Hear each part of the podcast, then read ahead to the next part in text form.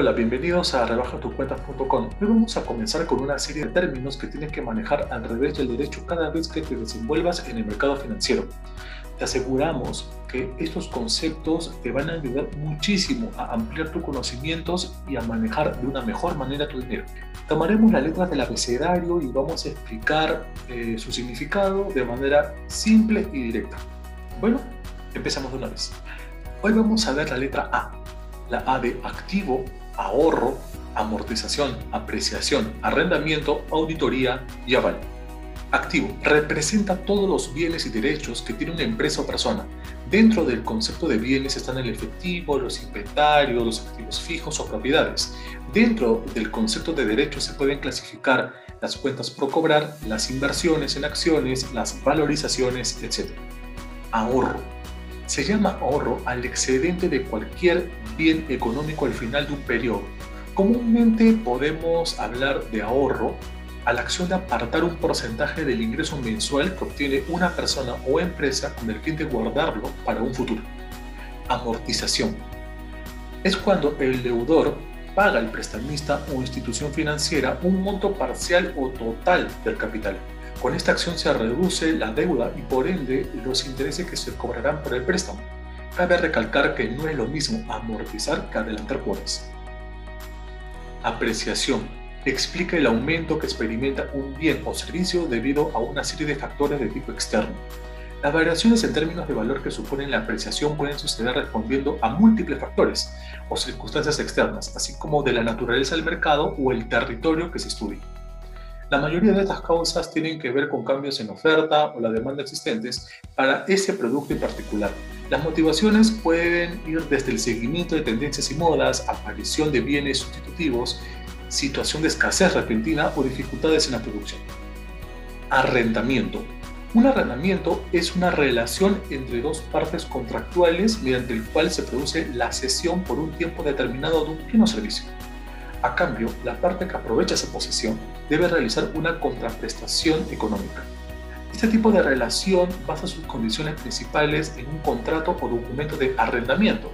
El mismo indica la identidad de las partes intervinientes, el arrendador y arrendatario, la cuantía económica de la operación, el tiempo en el que el arrendamiento va a ser efectivo y también existen ciertas condiciones pactadas para casos como mal uso del activo cedido, su deterioro e inclusive hasta su destrucción. Hacemos una pequeña pausa para recordarte que también puedes escuchar nuestro podcast Rebaja tus cuentas podcast, donde hablamos sobre diversos temas, alza del dólar, qué hacer con tu AFP, detalles sobre la ley de tope de intereses. Estamos en Spotify, Facebook, Instagram y YouTube. Auditoría. Una auditoría en el contexto de la economía y el mundo empresarial es el proceso de evaluación minuciosa de una sociedad u organización con el ánimo de conocer sus características específicas, así como sus fortalezas y debilidades. Principalmente una auditoría mm, persigue localizar aspectos relacionados con la rentabilidad o la eficiencia en los diferentes departamentos o delegaciones corporativas que conforman una empresa. Aval el aval es un activo que una persona u organización presta como garantía en pro de cumplir con una obligación en la que se ha predispuesto. Con garantía nos referimos a que el obligado presenta un bien como fianza o promesa de pago. Dicho bien podrá ser de propiedad del prestamista si el obligado no cumple con la devolución de su deuda. El aval se utiliza para dar seguridad jurídica a una transacción de esta manera, si no se contara con un aval, el propietario podría negarse a devolver el préstamo sin que ocurriera absolutamente nada, dejando un pago fallido al prestamista.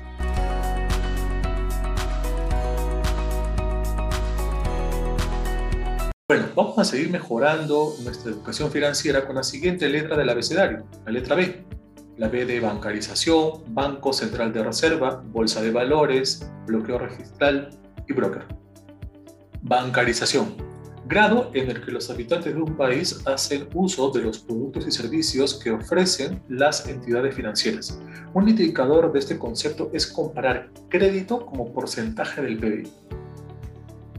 Banco Central de Reserva. El Banco de Reserva del Perú fue creado en 1922. Fue transformado en el Banco Central de Reserva del Perú en 1931. Es una persona jurídica de derecho público tiene autonomía dentro del marco de su ley orgánica. La finalidad del Banco Central de Reserva del Perú es preservar la estabilidad económica. Sus funciones son regular la moneda y el crédito del sistema financiero, administrar las reservas internacionales, emitir billetes y monedas e informar periódicamente sobre las finanzas nacionales. Banco Mundial. El Banco Mundial es una de las instituciones más grandes de asistencia para el desarrollo. Trabaja en más de 100 economías del mundo y fue establecido en 1944 en Bretton Woods y tiene su sede central actualmente en la ciudad de Washington en Estados Unidos. Presta directamente a gobiernos o terceros con el aval de estos. Su propósito es alentar la inversión privada con préstamos de sus propios recursos. El banco se financia con la contribución de sus miembros en proporción a la participación de cada uno de ellos en el mercado mundial y a través de colocación de bonos. El bloqueo registral. El bloqueo es una medida registral que se inscribe en el registro de predios con la finalidad de reservar la prioridad del acto o contrato en formación, tales como una compraventa de inmueble o una hipoteca. Este procedimiento registral es muy utilizado por las entidades financieras antes de otorgar un crédito hipotecario pues con ello se impide la inscripción de actos diferentes al que se desea concretar, compraventa de un inmueble, por ejemplo, como pueden ser también la solicitud de otra compraventa, hipotecas u otros contratos relacionados a la disposición de bienes. Al solicitar el bloqueo, el comprador tendrá la seguridad de poder inscribir su derecho y en el que el intervalo no aparecerá otro comprador la bolsa de valores. La bolsa de valores es el mercado organizado en el que se negocia públicamente la venta y compra de títulos de renta fija y variable, como acciones, obligaciones, bienes, materias primas, etc. Las bolsas facilitan y regulan los cambios comerciales y ofrecen un magnífico medio para conocer las condiciones del mercado. Los bienes que se negocian en las bolsas deben reunir las características de estandarización, fungibilidad y abundancia para negociarlos con fluidez. Cada país cuenta con su propia bolsa de valores. Bono. Título emitido por un prestatario que obliga al emisor a realizar pagos específicos en un periodo determinado y reconociendo una tasa de interés implícita. El pago de intereses suele efectuarse de forma semestral y anual. Los emisores suelen ser gobiernos, municipalidades entidades financieras. La diferencia entre un bono y acción radica es que comprar un bono es ofrecerle un préstamo a la compañía que lo emite, mientras que al comprar una acción compramos parte de la empresa y nos convertimos en socios. Broker es aquella persona o entidad que actúa como intermediario entre un comprador y un vendedor en transacciones de valores, cobrando una comisión. El broker actúa como agente, es decir, no toma ninguna posición propia, ni siquiera con duración temporal sino que se limita a unir dos posiciones, la compra y la venta, al precio que resulte satisfactorio para las dos partes. Existen brokers de seguros, de créditos, de acciones, etc.